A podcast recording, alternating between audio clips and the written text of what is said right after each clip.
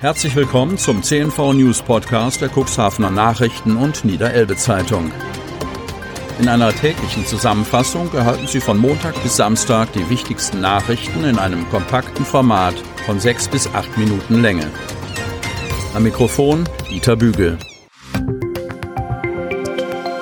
Dienstag, 2. März 2021. Corona-Inzidenzwert steigt auch nach dem Wochenende. Kreis Cuxhaven. Auch zu Beginn der neuen Woche scheint sich im Kreis Cuxhaven bei der Infektionsquote keine Entspannung einzustellen. Am Montag liegt die 7-Tage-Inzidenz pro 100.000 Einwohner bei 73,11. Am Freitag hatte der Wert 70,08 betragen. Insgesamt gab es über das Wochenende und am Montag 38 bestätigte Corona-Fälle. Ein Hotspot ist weiter nicht erkennbar. Einmal mehr sind die Infektionen auf den gesamten Landkreis zurückzuführen. Die meisten Fälle gibt es mit 13 Neuinfektionen in der Stadt Geestland sowie sechs in der Gemeinde Lockstedt und fünf in der Gemeinde Schiffdorf. Und weitere schlechte Nachricht. Am Montag gibt der Landkreis Cuxhaven drei Todesfälle bekannt. Verstorben sind zwei Frauen im Alter von 81 und 83 Jahren sowie ein 39-jähriger Mann. Zwei der Personen, die im Zusammenhang mit einer Infektion verstorben sind, kommen aus der Stadt Cuxhaven, eine aus der Stadt Geestland. Die Gesamtzahl der Todesfälle steigt auf 129. 5501 Personen auf der Warteliste. Kreis Cuxhaven. Wer steht auf der Warteliste, wohnt in der Nähe des Impfzentrums und könnte spontan vorbeischauen, um übrig gebliebene Impfdosen zu bekommen? Diese Frage können die Mitarbeiter des Impfzentrums jetzt beantworten, denn sie haben endlich Zugriff auf die Warteliste erhalten. 5501 Personen standen am Montagnachmittag auf der Warteliste für einen Termin im Impfzentrum Cuxhaven.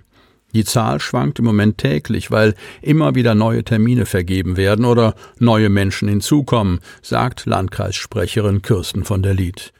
Auf die Liste setzen lassen können sich aktuell alle Menschen im Landkreis, die älter sind als 80 Jahre und den BioNTech-Impfstoff erhalten möchten. Insgesamt haben bereits 8200 von etwa 15.000 Menschen dieser Gruppe eine Erstimpfung erhalten. 3000 davon allein in den Heimen, sagt von der Lied. Im Impfzentrum Cuxhaven können pro Tag bis zu 170 Menschen mit dem BioNTech-Impfstoff versorgt werden.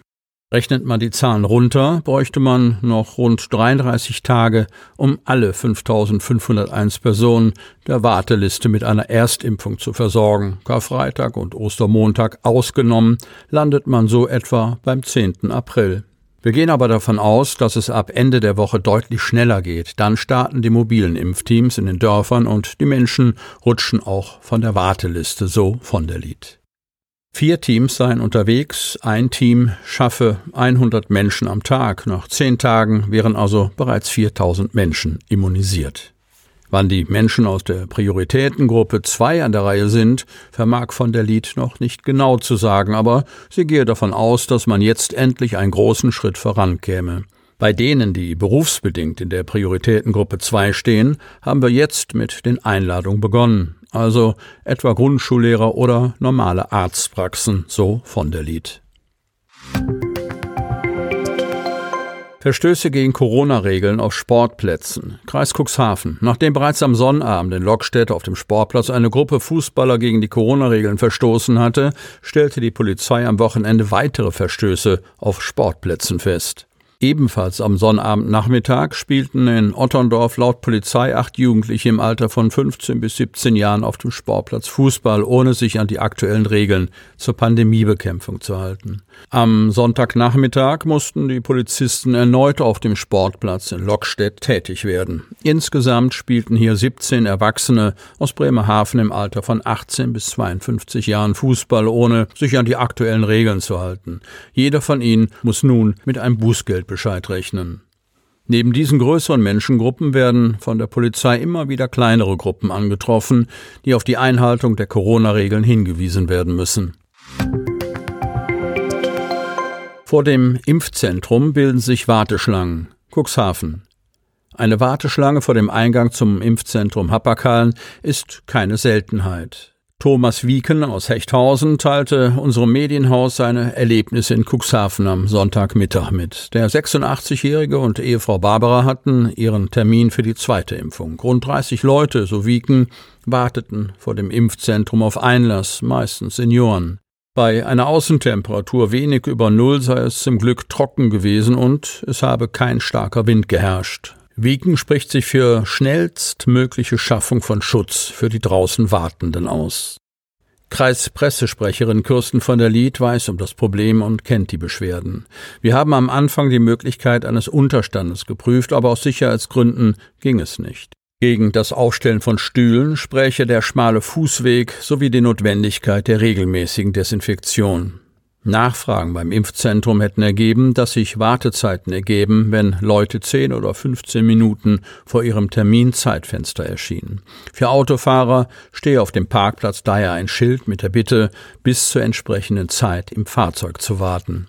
Kirsten von der Lied empfiehlt Gelassenheit. Es wird geraten, auf keinen Fall vor dem Termin da zu sein. Und es macht auch gar nichts, wenn man zehn Minuten später kommt.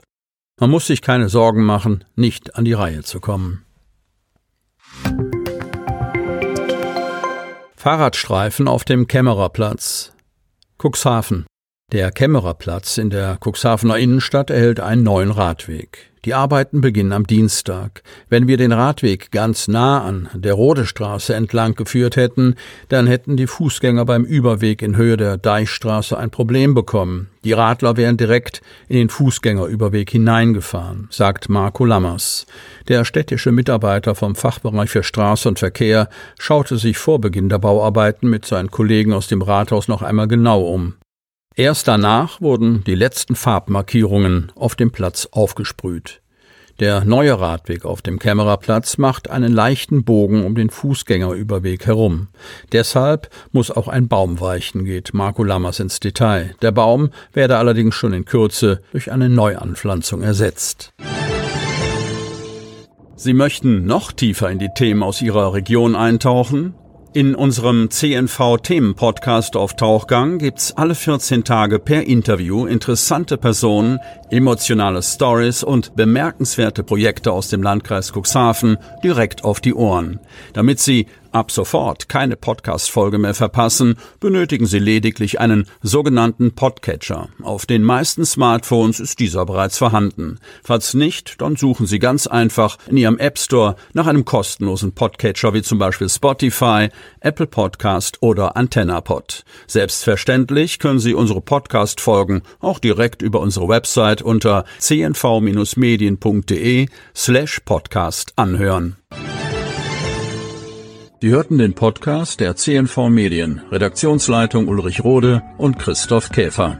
Produktion Rocket Audio Production.